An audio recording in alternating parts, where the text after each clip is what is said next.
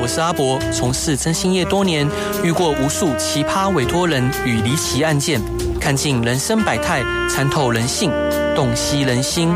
现在就让我阿博用社会观察家的角度，带你一起挖掘故事中的不同观点。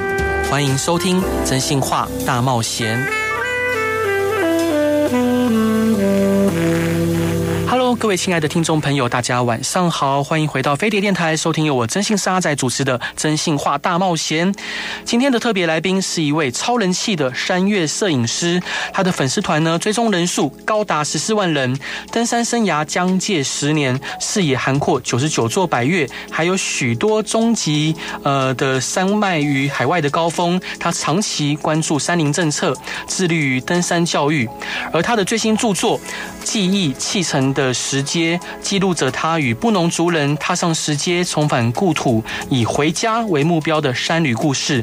让我们跟着雪阳老师的脚步，深入这段呃布农族寻根的台湾故事。让我们热烈欢迎黄玉祥老师。Hello，欢迎您。哎，你好，各位听众朋友，大家好，我是雪阳。是，所以伙伴想请教您啊，就这一本书《记忆砌成的石阶》非常特别，因为内容有许多您在台湾山林里面拍摄的绝美的景色照，而且张张都是彩色影印，非常用。心漂亮，可以请您介绍一下这本书的特色跟目的吗？呃，这本书其实是呃去年我跟着呃布那个花莲的布农族人，对，就是呃逆着走祖先从南头迁移过来的路，是回到旧部落的故事。对，那是也就是呃里面比较想传达呃原住民对他们跟这片土地的关系，对，还有他们的历史，对，以及整个台湾山脉的面貌。嗯哼，对，因为这本书是从很低的海拔啊爬到上在接近三千。的地方，对，然后再下降回就是呃野溪温泉里面，所以就是你可以在里面透过我的影像看见就是台湾山脉最深处的样貌。是，那想请教学阳老师，就当初是什么样的起心动念，开始喜欢爬山摄影，并且呃着手以文字记录当下的感动，成为三月报道者的？起心动念的话，其实是我在二零一三年，刚好十年前啊，对，就呃第一次爬大山，嗯，对，那时候是因为一个社团学妹，对，对她呃。觉得我们几个呃创社老人都要一起毕业了，觉得就是很伤心，对，所以就那个觉得应该要做一件很特别的事情。那那个时候呃毕业呃大学生毕业很流行一件事情叫做台湾人一生就是必须要做的三件事。嗯，但是我个人后来觉得这是媒体炒作了，就是什么单车环岛、永渡日月潭、爬玉山。是对，那玉山的话就变成因因为它就是呃相对前面两个比较没有时间跟那个呃金钱的限制，嗯，对，所以我们就挑了玉山。对。对，然后就上了一趟玉山之后，就觉得哇哦，这个呃上面的景色跟体验整个都很不错。是，隔年又再去了一趟嘉明湖，确定自己呃有办法靠自己的能力在台湾的山林中自由的行走之后，呃整个人就投进去了。是。其实我很羡慕兄弟你，因为我大学的时候也是登山社。哇，对，然后我记得呃第一次攀登就是爬山的时候，跟着学长姐，然后爬山，然后像去七彩湖或者是在竹木山开路的时候，我都觉得说天哪，我这辈子一定要持续去爬山。嗯，但进入社会之后就。没有什么时间去做这个事情，只能在梦里面或者是晚上睡不着时候去遥想说爬山的感觉，所以我很羡慕你可以持续爬山。哎，其实呃，我是觉得啦，以前有过呃山社的经验，你现在也可以继续爬山，因为现在跑山蔚为风潮嘛。嗯，所以有很多人就是，就算他是事业有有成的老板、工厂负责人，甚至是说那个公务员，对，他们只要假日一天就可以去以前我们用传统登山 style 去需要四五天的深山里再回来。是。所以就是这种体能训练，你每天上下班前或后，对，做一下，你还是可以让自己回到山里面。只是没有办法像以前我们在爬山那么悠闲，然后那么享受山林，就是比较享受跑动的过程，那个感觉不一样。对啊，不一样。对，是。那兄弟，我想请教您，就是如何去坚持做爬山这件事情的？坚持爬山这件事情哦，就是呃。其实是我我对生态，嗯，对，然后还有就是对美丽的东西就非常感兴趣，对。对，然后在呃爬山的过程中，因为我认识非常非常多跑山的朋友，也觉得他们很厉害，嗯，对，然后有很多人就是那个一直那个要推跟我去跑山，嗯，但是我最终还是没有去接触这件事情，原因是呃，我很容易因为一个有兴趣的东西停下来很久。啊，是。对，那你一个连续运动的那个过程中间只要被打断，就形成一种间歇运动的那个方式，就是会加倍的累。累，可是我后来就放弃了这件事情，然后就是继续用我的 style 慢慢爬，因为我享受那种跟山林互动的过程，去观察那些大自然里面的啊微小事物，然后还有去呃不能说钻研啦，就是去碰触那个沉睡在呃土地上的历史。对对，这这些是呃还有呃在山上放松跟远离人烟的这些时刻，这些是山林给我的美好，超棒的。那这些东西就会驱使我不断的呃向山而行，对，然后走下去，甚至呃。过往或者刚开始爬山的时候，我会需要去很远的山、很高的山或很厉害的山，我才会有就是那种哦很兴奋的感觉。但是现在随便一座小郊山，我都很愿意去，因为我已经从需要那些呃更特别、更远离人的东西，我看见了山的本质，所以。只要没去过，像是哪里没去过，想下啊，四兽山其实我没去过，啊、有时间我也会去走。对，原因是哦，因为我我没去过，我想看看这座山在生态上面，或者是说在人文历史上面有什么呃新奇的东西，可以就是呃给给我一点新的感受。是，那兄弟想请教您，因为呃您的书中有提到很多原住民寻根这件事情，嗯，那原住民在寻根上面有遇到什么样的困难，有什么样的故事可以分享给听众朋友的？嗯，寻根这件事情其实。我在跟了几趟之后，不太会去用，呃呃，不太会去轻易使用这么呃。高号召性的名词，嗯，因为他们做这个动作，因为我跟的是呃内本路的族人，对，或中安家族，他们已经进行二十一年的回家行动，对。对。那那个马远马远部落这边，其实也是用回家为就是主轴，在呃号召年轻人回到南投老家去。其实就跟我们自己回到祖厝的感觉一样，嗯，你只是去看你阿公或你阿祖住的地方，是。就这样而已。只是因为就是在日本时代，一九三零年开始的呃有规律呃有规划的集团移住行动，嗯，导致了呃这些被迁村过的原住民，因为不是每一个每一个族群都被迁村过，对，不一定，你真的要很细的每一个村每一个部落去看他们的历史，嗯，只要是有被迁移过的，对，那他的部落如果他迁了很远的距离，对，那就会导致说他的后代他要回到他以前老家去看的时候，就是加倍的困难，嗯，甚至是说你在回去的过程中，假如你已经习惯了现代。都市生活，因为就是以前就是百年前原住民他们的生活方式跟现在已经差很多了。对，现在其实他们生活方式跟我们一样，嗯，没有他们，我们只有一个大我们。是对，那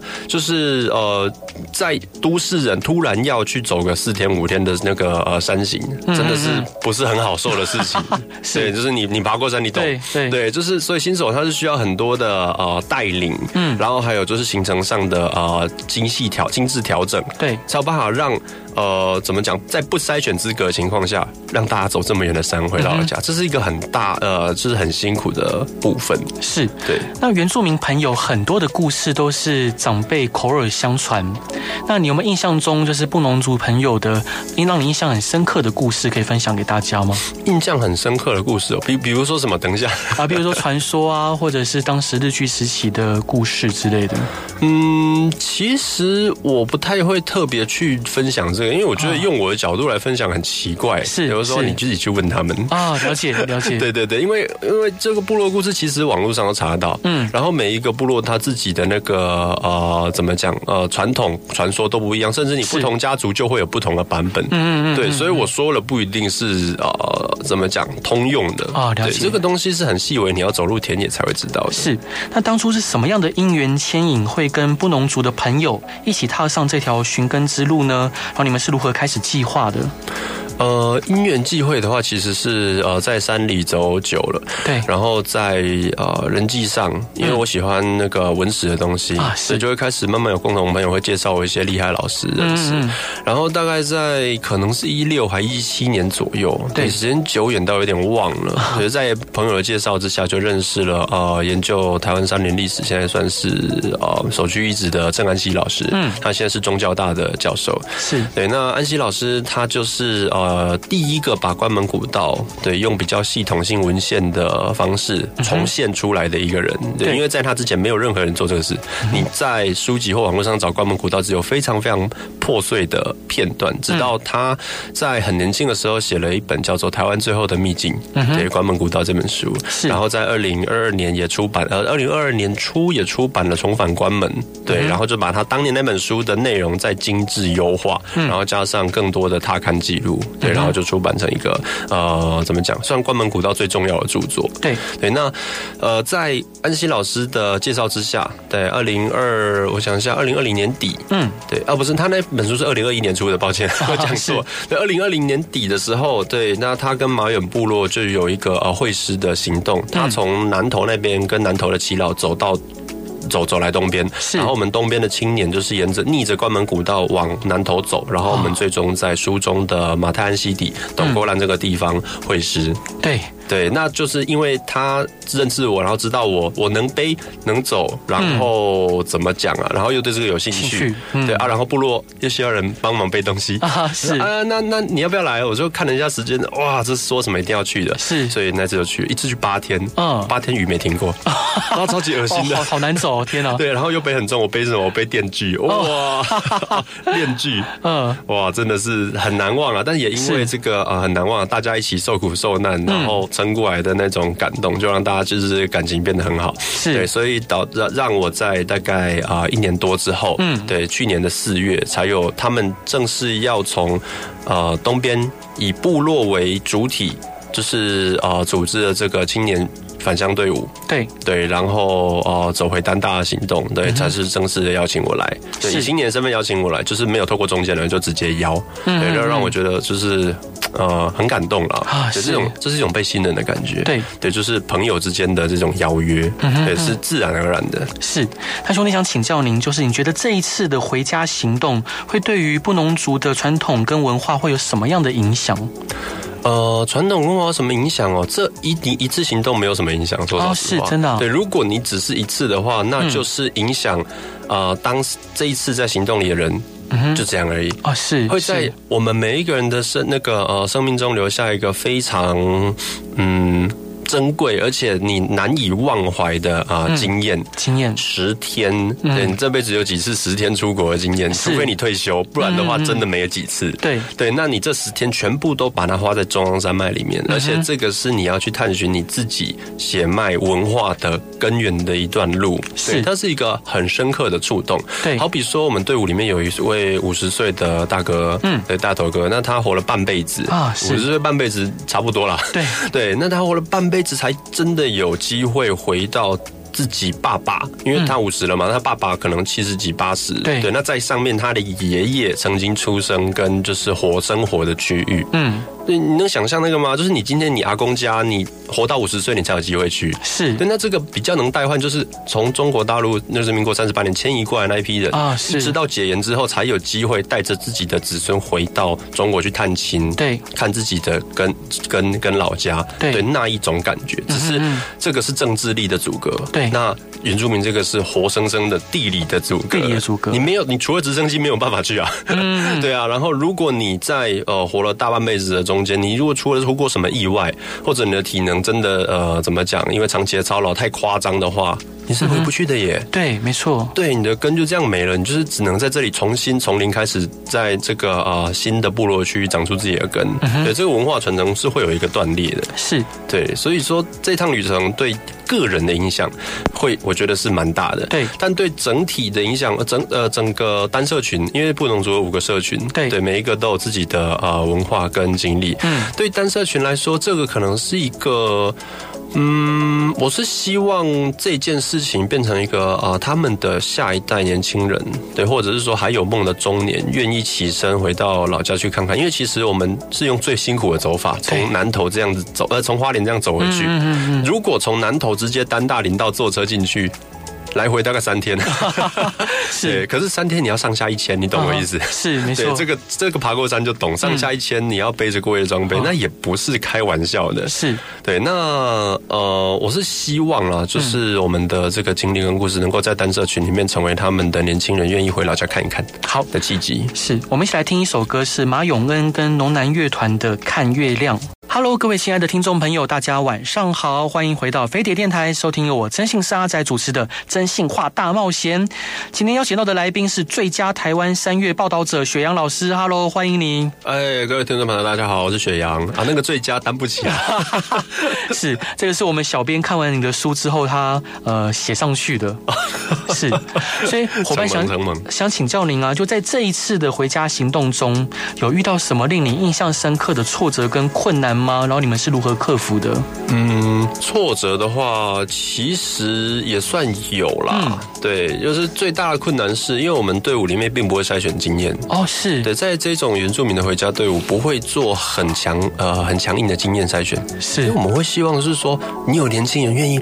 走这么辛苦的路回老家，你哭都来不及了，你还要因为哦你太烂不让你来，哎是。不是怪怪的？嗯，所以其实这种队伍跟一般登山这种任务导向，哦我就是要去完成某一趟山头，我要完成自己成就，嗯。的心情是不一样的，是。很不一样。对，但也因为我们来者几乎来者不拒，除非真的太夸张的，不然的话来者不拒。对。对，那也因为这样的来者不拒，导致了因为这很长的行程，每个人背的重量十五二十甚至以上，对，那对于新手来说，这真的是一趟非常折磨跟痛苦的路。是。哎，对他的装备就没有那么的舒适，他的体能对这种长城登山也非常的陌生。对。对，然后甚至他的步伐也不可能太稳，然后关门古道又是啊非常非常原始的路况，嗯，对，没有人帮你整理步道，那个就是一个纯然的就是山区。嗯对，那所以说我们在行进的路速度上就会被大幅拖慢，然后每天都比规划的时间晚很多，嗯，然后才到营地，甚至到第三天大家已经累得受不了了。对对，所以我们在讨论之后就觉得，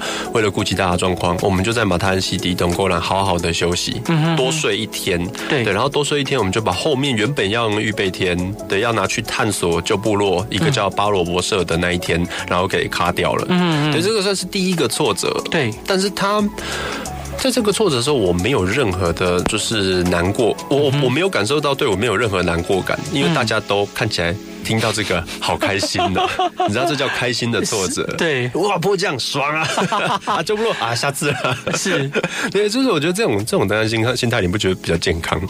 对，如果当然我是一个比较以目的为导向的人，我也觉得好可惜哦。嗯，是对，但是我们是以回家为导向，所以就是你只要有回到就是呃老人家他们生活的地方，感受自己族群的这种就是呃源流，对，还有我们这个文化所生活跟孕育。出的区域就已经达成目标了啊！是对，这是这个我们的目标是一个巨大的区域，并不是特殊的点。好，那第二个挫折其实是没有办法达到到达真正的单大社哦。对，这个呃单社群它最大的一个旧部落，嗯，对，原因是我们在单大吊桥下面，嗯，我们已经几乎到喽。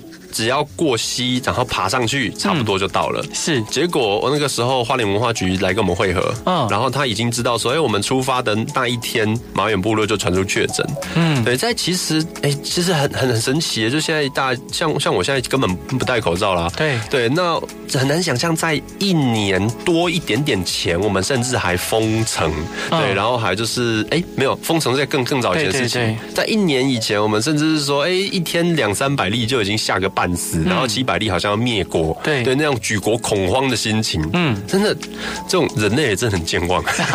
是，对，反正就在那个时代的那个时候的氛围，我也把它记录在这个书里面。就是曾经台湾发生过这么荒谬的情况，就是这种病毒其实没有大家想象那么可怕，但因为就是呃过于恐惧，然后举国恐慌。嗯，那我们在那个时候文化局知道我们确诊，所以就丢给了我们一堆快筛，我们就在登丹吊桥下快筛，成为是那个全宇宙唯一一组在。在那个地方快筛过的人，嗯，那理所当然啊，因为马远部落有确诊，对，虽然马远全全村阴性，但是唯一的阳性就在我们队伍里面，不知道是谁，对，然后我们整支队伍里面到最后那一天当下筛出五个阳性，然后我就是毁了。我们每一天都是那个喝酒轮杯的，那个不要你别说飞沫了，唾液都共享了，是是，是没救了，是。对。然后其实大家验出五个阳性，大家心情很低落，觉得那怎么会这样子？我们会不会出不去？对，我们会不会就是完蛋？对，会不会出去之后什么纤维化啦？然后那个什么严重并发症啊、重症干嘛？对，会担心的时候。对啊，就是会很担心啊。那所以，然后我们也觉得说，我这样子破那个染了这种世纪大疫，然后还要。再回老家，然后看老人家，我、哦、心情好奇怪啊、哦！嗯嗯，不去了，不去了。对，就是就觉得没有心情去了。是，是，所以我们就当下就是谢远远的谢谢文化局，然后我们就呃回到我们的营地，是，然后度过一个很安静的下午，很安静的下午，没有人在讲话，大家都默默的整理自己的心情。然后大概到傍晚比较凉的时候，因为营地很热，对，丹大那个地方是丹大温泉，你知道西床通常没有什么。没有树，树都在远远的地方，所以大家都四散在自己的树下。对，然后就是营地没有没有几个人，对，然后直到傍晚比较凉了，太阳就是被山挡起来之后，才大家慢慢聚集到火堆边，才开始开始慢慢有了，大家已经现在心情消化完了，可以接受了，然后就开始哦各种煮饭，然后开始拉拉赛，然后开玩笑欢笑，终于才又回到我们的队伍里面，接受了，反正都都确诊了，能怎样？对对，伤心也是一天，开心也是一天，那就开心吧。是。对，那兄弟哥，我们讲到就是可能你们在登山过程中遇到的，像这个是突发事件嘛？嗯，对。那在登山的过程中，不管是新手或老手，有的时候有一句话叫“善勇者逆”，对。有时候可能呃一些山难很多是老手反而更容易去呃，可能因为太过自信哦，嗯，或者是各种方面可能会会遭遇危险，嗯。有哪一些事情是您就身为一个登山者，你要提醒大家的？呃，其实基本上太过自信这一点是看人格，看人格，对，完全是看人格，因为就是太过自信，他可能心里某种层面上会有一种呃，能够克服一切的，怎么讲？嗯，基础就是基础价值观，嗯，对，但对我对我来说，或者是对比较呃。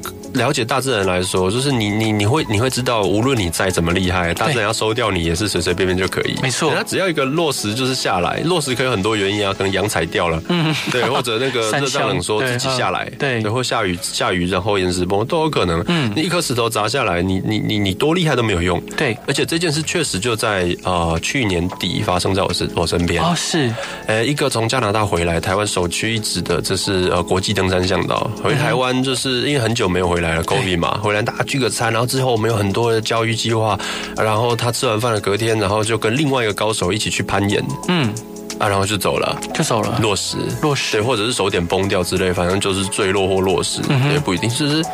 他超厉害啊！我们可能在就是那一次吃饭在座没有一个比他厉害啊。对，那他也没有那一种就是抱负平和的心态。嗯，但是就这样走了。对，就是我们渐渐的就会把这种事情看的就是很自然，之后到了就是到了，你再怎么挣扎都没有用。嗯哼。对，但是在平常的时候，就是对于山啊、呃，对于环境，对你要够了解。然后你也要充满自信，但同时你也要就是呃保有谦卑的心态。对对，不用不用怕他，对，但你要知道会发生什么事情，还有这里我该怎么做。对，不急不徐。对，我觉得这个是在山里啊，你要活得长久，走得就是更远，对，最好的一个价值观。那当然了，我们这支队伍就算充满了新手，就算路超难，天气超烂又超冷，对，但是哦还是能够一路平安。最大的原因是我们永远都走在一起。哦，永远都在一起。我们可能会因为。速度对，然后破碎成好几个小队。对，但是这几个小队，它最我们队伍的最小单位是里面一定有一个人认得路，嗯嗯，一定有一个人认得路。是，然后在任何成员有需要帮忙的时候啊，只要他开口，对，那所有还有能力人就会去把他的东西给分掉。哦，是。大队伍小队伍都会做这样的事情，这样子才有办法让队伍更顺利前进啊。就算摸黑也是大家一起摸黑，啊也不足为惧，嗯，对我们心底是没有恐惧这个成分的。没有恐惧，但是我们对于山的情感是，就一个是呃走过人就是熟悉，对，而另外一个就是呃就是尊重，对，就是你是很对等的在这个环境里面，对，就是跟他互动，对。对，而不是怕他或者呃我很常我对一种东西很不舒服，叫做莫名的崇拜，嗯，对，很多很多人对三对大自然就会有那一种就是毫无来由的崇拜，然后就是。把它神化，对，我觉得。你的神那个是你心里长出来的，还是你根据任何文化做出来的？是，那他真的在那里吗？对对。是，我觉得这个说法很棒哎，就是很多人，包括说以前我们在登山社的时候，大家就会说要敬畏，敬畏山是，我觉得是能理解。但是崇拜山这件事情是，就像您说，您这样一讲，我能唤起当时的记忆。嗯嗯嗯，是。那兄弟，我想请教您，就是这一次的回家行动里面有什么特别难忘的故事可以分享给听众朋友吗？特别难忘的故事哦，呃，基本上我是觉得在呃，他们回到。旧部落，我们沿途经过了两个旧部落，嗯，对，一个叫做呃哈巴昂哈巴昂社，对，在即将下丹大温泉的时候遇到的。那另外一个是呃甘姆族社甘姆，对，甘姆就是回程路上遇到的。那甘姆是永恩的老家，也是刚刚听到那首歌的那个作者的老家。对，对。那在哈巴昂社的时候就看到了，呃，队伍里面啦，就是比较。就是青壮年的呃族人，嗯，对，然后他们对于老家真情流露，他尽管不是。那尽管他他确定说那个他不知道那个是不是真的他的阿阿公的家，对，因为那里大概十户左右，嗯，对啊，可是日本时代没有留下呃 GPS 啊，对，没错，对，没有确切图纸记录说哪一栋家屋是哪一个姓氏的，嗯，对，所以你只能知道哦，这是这个区域，对，那每一个都可能是那个我自己的老家，对，啊，你看着自己的家这么的破碎。对，然后这么的倾颓，嗯，对，甚至在里面被人家种树啊，因为那里都是人造林了。对，那是呃国民政府之后的当代林业，对，有后来派造林工人重新回来，在房子里面种树，是，对，就是帮整个山种树，因为他们那时候种树的时候不是呃 KPI 啊，是呃反正就是把山种满就对了，是。对，所以那个旧部落就成为了一个呃就是提升 KPI 的好地方，嗯，因为旧部落一定没有树，对。对，因为要盖房子，没有树，没错。然后要耕田，耕地也没有树，对。所以这些光溜的地方就成为了造林第一首选，没错。所以就是派了很多的，可能真的是。西边的布隆族人，他们不知道，或者是说泰雅族而来，对。然后有些人可能是老板讲了，那你没有办法，只能遵守。对，对，有些人是可能他根本不 care 这个传统，而不是根本不 care 家屋下面有就是啊老人家来沉睡这件事情。嗯哼，对，所以他就是连房子里都种了是造林，然后现在那个树每一棵直径都二三十公分。哇，是是。对啊，那就是你看着看着这个景象，对，就是哦那种真的触景伤情的呃真情流露，对，那个。是就很打动我，你才会知道说人跟山，呃，应该说人跟环境的关系，也可以是这么的深刻。其实不要说原住民啦，就是其他的文化，只要你再追溯的久远一点，哪一个文化不是跟自然有紧密互动的？哪一个文化是没有永续精神的？都有，都有，只是我们。就是在当代社会的洗礼之下，我们在时段不断的往前推进，在科技的就是呃各种辅助之下，对，渐渐脱离了这个跟自然的连接，嗯，渐渐的呃远离了我们赖以为生的环境，然后觉，然后透过各种的科科幻电影，觉得说我们就是讲可以在宇宙建立殖民地，我们就是地球玩烂了，我们自己做一个就好了。就渐渐很多人都会有这种呃在架空宇宙上上的这种呃价值观，对，我觉得是一个。嗯，不能说很伤心啦，应该说很无奈，嗯、然后又很可惜的事情。是对，因为。你要去改变这个，你只能透过文化，慢慢的让人家意识到说，科幻电影归科幻电影，你终究还是得回头，就是看看自己的真实世界。是，你要知道你生活中每一样东西是怎么来的，然后你要知道你的文化大概就是从哪里开始发源，对，你才有办法就是在呃这个当代这快速流动的社会之中找到自己的位置，你才有办法这样子稳稳的活着，而不是永远被潮流推着走。你就是硬要变成潮流样子，不然你就会觉得自己被人家看不起又跟不上别人。但是如果你知道自己是谁，嗯，你的名字、你的一举一动、你的语言是怎么来的，嗯，那他在环境之中啊，又又应该说他是怎么跟环境互动，怎么被孕育出来的？对，你就那个很自傲的讲出属于你自己的东西，别人讲不出的东西。是，等到你在拥有这种东西的时候，嗯，你又你又何必去追逐潮流？你就是潮流。对，没错。呃，还是要跟各位听众朋友分享这本新书，这本新书叫做《记忆砌成的石阶》，是由雪阳老师。著作的，然后是由宝瓶文化出版。嗯，那从刚刚雪阳老师的分享里面，我相信大家的脑内都可以浮现一幅一幅的图景。好，那这这一幅幅的图景呢，如果能对应书中的这些呃非常精美的照片跟文字，我相信大家读起来会更有感觉。那这段想分享给大家的歌是马永恩跟农南乐团的脚印，我们一起来听这首歌吧。Hello，各位亲爱的听众朋友，大家晚上好，欢迎回到飞碟电台，收听由我真性是阿仔主持的《真性话大冒险》。今天邀请到的来宾是充满智慧的实践家雪阳老师，Hello，欢迎你。哎，各位听众朋友，大家好，我是雪阳。然后他出了一本新书，这本新书呢是由宝瓶文化出版的《记忆砌成的石阶》，呃，这个装帧非常的精美，而且里面的文字跟图片都非常的动人。所以伙伴，刚刚上一段的歌呢，呃，有没有什么它特别的意义？呃，基本上。上脚印这首歌，就是呃，我没记错的话啦，因为其实，在我们的呃回家的路程上，对，有队员他的感想里面就有引述这首歌的歌词，嗯，对，那他就是一步一脚印走回就是老人家的地方，对，对，那这首歌最后面那个呃咿呀哆嘿那个呃不断巡回的那个旋律，其实那个音就是我书中曾经出现过的那个附中回家歌，嗯，我们在抵达重要地点的时候就会唱着那个旋律，啊，然后就是大家会一起附和，对，然后就是呃往目的地前进这样子啊，是，嗯，非常的有画面感。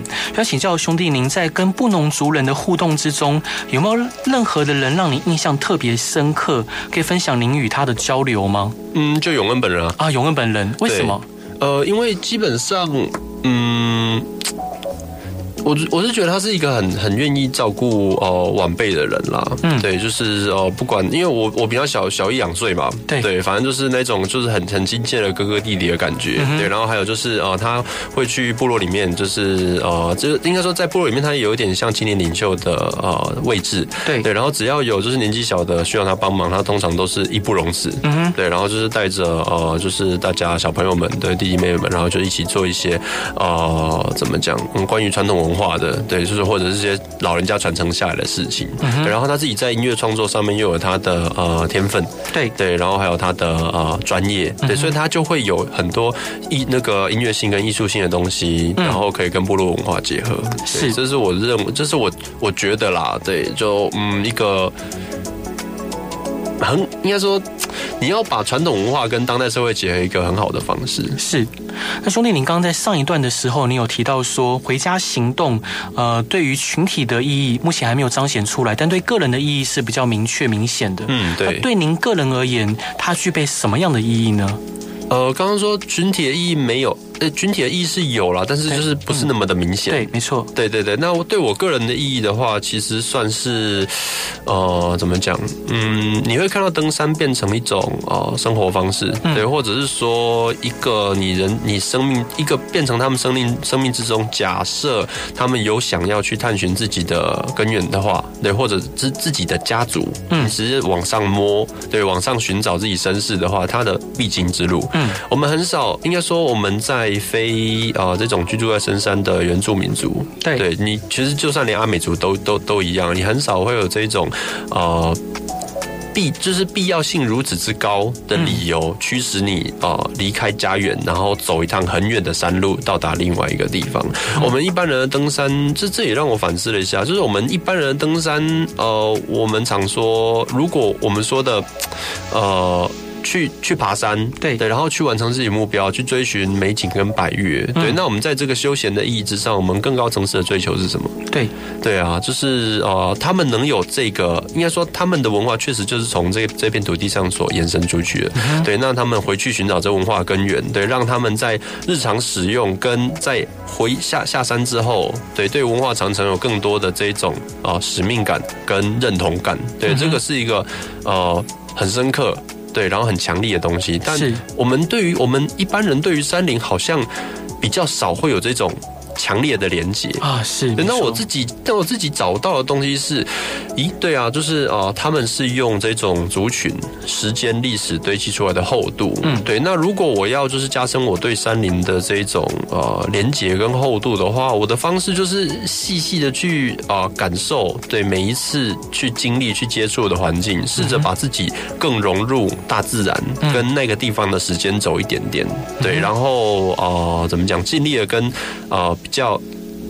呃，跟环尽尽尽尽自己的所能去跟环境互动啦。比如说，如果说哦、呃，在在在地就是有就是山上人的话，哎，多跟他互动个呃聊天，了解一下这里过往的呃事情。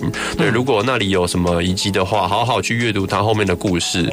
对，然后呃怎么讲，好好记录它当下的样子，因为所有东西都是变动的，你下次来不一定会一样。是对，那久而久之，你就能跟这个地方产生很深刻的连接。对，就像我跟玉山，对，十年前。前就是我登山的，算是开始爬大山的起点。对，那十年之后，我对他累积的这十年份的情感跟互动，我就会说，哦，我回去那个我最初的地方看一下。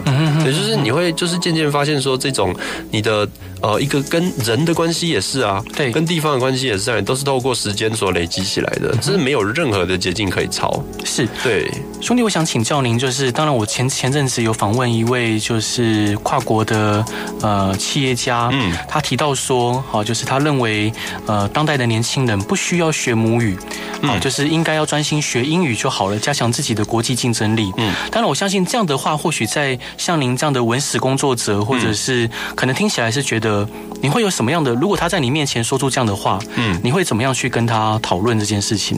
我会附和他。哦，你会附和他？认为说，因为他的价值观就是赚钱是第一首位。那你去，然后我的钱确实也赚的比较少，那我有什么理由去辩驳跟他辩驳？哦，是，他活得舒服就好。但是，当哪一天就是他在世界上找不到自己位置的时候，他还是得回头去寻找属于自己的根源。然后他这时候才发现，为什么那么晚才开始？是对，就是有些事情是呃钱很难买到的，又或者是说，当你的金钱、你的物质很容易被别人打败的时候，嗯哼。你就你你在你在暗地里，你一定会感到挫折，或者是说，好，你英英语不管练得再厉害，对，你在英你在就是外国，你永远就是矮人家一截，嗯、你永远是，是，对吧？没错，所以这个这个完完全全无可辩驳的啊！嗯、你讲的再优美再厉害，你那个腔再像，你再没有我们就是啊台湾的感觉，嗯哼，你只要长成这个样子，只要你的护照拿出来跟人家不一样，对。你还是矮人家一级啊！嗯，你要当这样的人吗？是，就是为为什么我们要完全扬弃自己的东西去迎合别人，然后只为赚钱？对，如果你的背景很缺钱，那我会想，我同意你赶快去赚。是对，最好最好是那个大发财，然后你再回头学自己的。对，那这个时候这种。大成功之后再回头学的，他的感触就会很深，他会觉得他错过了很多，所以他会想要在这个地方就是呃下更多资源努力。然后这时候因为他赚了很多钱，所以他就有很多资源，是我觉得很棒。可是 呃，你去鼓励年轻人做这个，我是不反对啦，因为毕竟不是每一个人都对自己的传统文化有兴趣，对，或者都对就是对人生这么的迷茫。如果他人生的目标坚定的就是我要去能够很流利的讲外国人的语言，然后从全世界赚很多钱。那很好啊，欢迎那是是是，对，那就是你，反正你总有一天你在外国人那边找不到呃归属，找不到连接，你永远就是觉得人家人家人家人家看你就是隔了一层膜的时候，你终究还是会回来的。是，哎，兄弟，你的分析非常的棒。那想请教您，就是您是如何看待台湾山脉作为历史和文化空间的角色？然后这次旅程后有没有为您带来新的认识？新的认识哦，不如说加强了我对这。这个认识吧，因为从这本书里面你可以看到我，我从哦，我从低海拔对原始阔叶林对，从槟榔园。就是哦，我们刚开始出发，我又我写进去，我忘记我们把它删掉了，因为后来我删改了很，那删掉了很多，对，写太多被删少。对，那我这经验，对，那那个我们在开车进的时候，我看到环景志，嗯，环景志是低海拔的字那个字迹，对。对，然后特特有亚种，嗯，对，然后慢慢的往上，对，然后就进入了蓝富贤生活的阔叶林，对，先是开垦后的那个叫什么来着？啊，槟榔园，嗯，槟榔园之后进入原始阔叶林，然后枫香造林地，然后渐渐在。再往上爬，哎，就是哎，红块怎么就突然出现了？嗯，就蹦出来，然后就是云雾缭绕雾林带，是台湾最呃引以为傲的这种生态生态特色。啊，地景，嗯，对，然后再更往上，啊，铁山出现了，是，然后再更往上，哎，奇怪，就是哎，就是整个森林变成单纯的只有二叶松，嗯哼，对，然后甚至再往下有云山，对，然后再来就是又下到溪谷里面，又回到了红，就是红块台湾山巨木的怀抱，嗯，然后再冲上三，就是快三千公尺的高山草原，然后再杀下，就是经过大片的呃，怎么讲人造林之后，进入呃丹大溪里泡温泉，这 你一本就是你一趟旅程之中，就是你。完完整的看完了台湾景，这个在其实，在很多高山纵走是不会有这种经验的。原因是高山纵走起点通常会是两千多左右的地方，没有那么矮。是我们从很矮的地方开始爬，对，所以就是其实这本书里面，我想透过它把传达，就是我们台湾的山地的那个呃，应该说山脉的样貌。环境。对，那另外一个是这本书，它包含的历史轴线是从没有外国外族政权的原住民时代，从布农族他们自己的迁徙，丹大社怎么形成，然后进入到哎，就是哎，清国人来大清帝国开山抚番，嗯，然后开了几条古古道之后，最后一条就是关门古道，是，然后清国人开完就走了，嗯，走了之后日本人来了，整理一下关门古道，然后后来在就是集团移住的时候，又把族人从关门古道迁出来，是，那谁谁料到关门古道本来就是主人在用的路，被外族政权整理之后，居然变成被举族迁移的路。虽然这个迁移是他们自愿的，嗯，而，应该说丹大社迁移是因为他们本来就有人搬到东边住，然后日本人要他们搬的时候，在日本人强迫他们之前，他们就自己决定说，好了，不然我们就自己搬到东边去。对，那其实这样也可以减少跟外族的冲突，因为在。那个时候是雾社事件之后，对，全台湾都知道跟日本人作对的下场会长什么样，哦、是，所以反抗的成本太大，嗯、对，那不如我们本来就有族人已经搬到东边了，嗯、对，那有经验情况下，不如我们就是自己搬过去，对，所以丹大社才是一个呃，他们自他是自行移住的，所以才有在像马远这样子，大部分都是单社群的情况，嗯哼，像在我们信义乡那边，很多都是。隔着一个郡大山的山脉，嗯，对，然后从郡大溪迁出来部落，然后那个部落都打散蓝蓝奏会，你知道什么望乡、九美、和社，那个都是从里面的部落打散，然后拉奏会，然后就是不同的社摆在一起，是。对居住了，然后到后来就是呃，怎么讲，你很难以村落行动，不，村落为单位行动，因为里面包含了很多个不同的旧社，对的家族跟人们，嗯，对，那呃，然后再来就是国民政府的造林嘛，对，对，然后今天当大林到台电的这个输电线，你。可以看到，就是我们三月历史轴线贯穿了整个从原住民时代一直到今天。嗯嗯，对啊，这本书的那个呃，怎么讲？嗯，纵向跟横向，对，都是。应该说，在这趟旅程中，中都是在确确认了我就是台湾山林的如此丰厚的一个呃，怎么讲呃价值？对，嗯，好，今天还是要跟再次感谢，就是呃学阳老师来节目上面分享啊、呃，就是这本书里面的内容。嗯，当然我相信呃更多的感动，更更多的呃引人入胜的，不管是文字或图片，就是请大家一定要翻开这本书，才能去欣赏到以及阅览到。那再次跟各位推荐这本新书，是由宝瓶文化出版的《记忆砌成的石阶》。然后呢，最后一段想要分享给大家的歌是马永恩跟农南乐团的《回家》。另外呢，也希望呃各位听众朋友，如果有任何的疑难杂症或遇到任何需要协助的地方，都欢迎您在脸书上面搜寻“立达征信社”，立刻的立达成的达，然后以及征信社阿仔的粉丝团与我分享。所以兄弟，最后想请教您，就是未来你有什么样的打算？就是你有想要继续深入探索跟传递文化的计划吗？嗯，传递文化这是他们自己要做的事情哎、欸，哎是。这个不是我的任务呢。啊，真的我不可越俎代庖啊，这个很怪。但是有些呃，如果说透过像这样的书，嗯。嗯、呃，虽然您很谦虚，就是说可能这次的行动呃，只能在对个人的影响比较大，嗯、但我相信不管透过这个书或者是这个活动的口耳相传，应该对很多呃他们的血脉里面会有一些因此在脉管里面呃会蠢蠢欲动。嗯，就是这个故事，我想要把它完整的带回来。嗯、对，另外一个意义就是，如果有原就是其他部落、其他族的原住民青年看到这样子的呃回家行动。嗯他能不能激发他自己的回家行动？是对啊，如果可以的话，那我的目的就达成了。然后再透过这个遍地开花的回老家，他应该是一个很轻松，然后很呃怎么讲生活的过程，而不是一个呃怎么讲很盛大的活动。没有，我们其实自己也有这种小的回家行动，说走就走，这样就进去了。是对，那呃透过这样子遍地开花的 的行动，我们才有办法让这个呃族群的文化，嗯。对，再一次跟土地连接起来，因为只要文化里面的要素、语言、技巧、知识，它失去了应用的场地，它就只剩下资料了，它就已经不是文化了。是，对。在听兄弟你分享的过程中，其实我脑海中一直浮现着，就是一个又一个的齿轮，然后再慢慢转动的这个图景跟画面。嗯，好，当然还是期期待兄弟您接下来更多的计划跟作品，也感谢你上节目来玩。嗯，谢谢你们。然后我们一起来听好听的歌，大家晚安，拜拜。晚安，拜拜。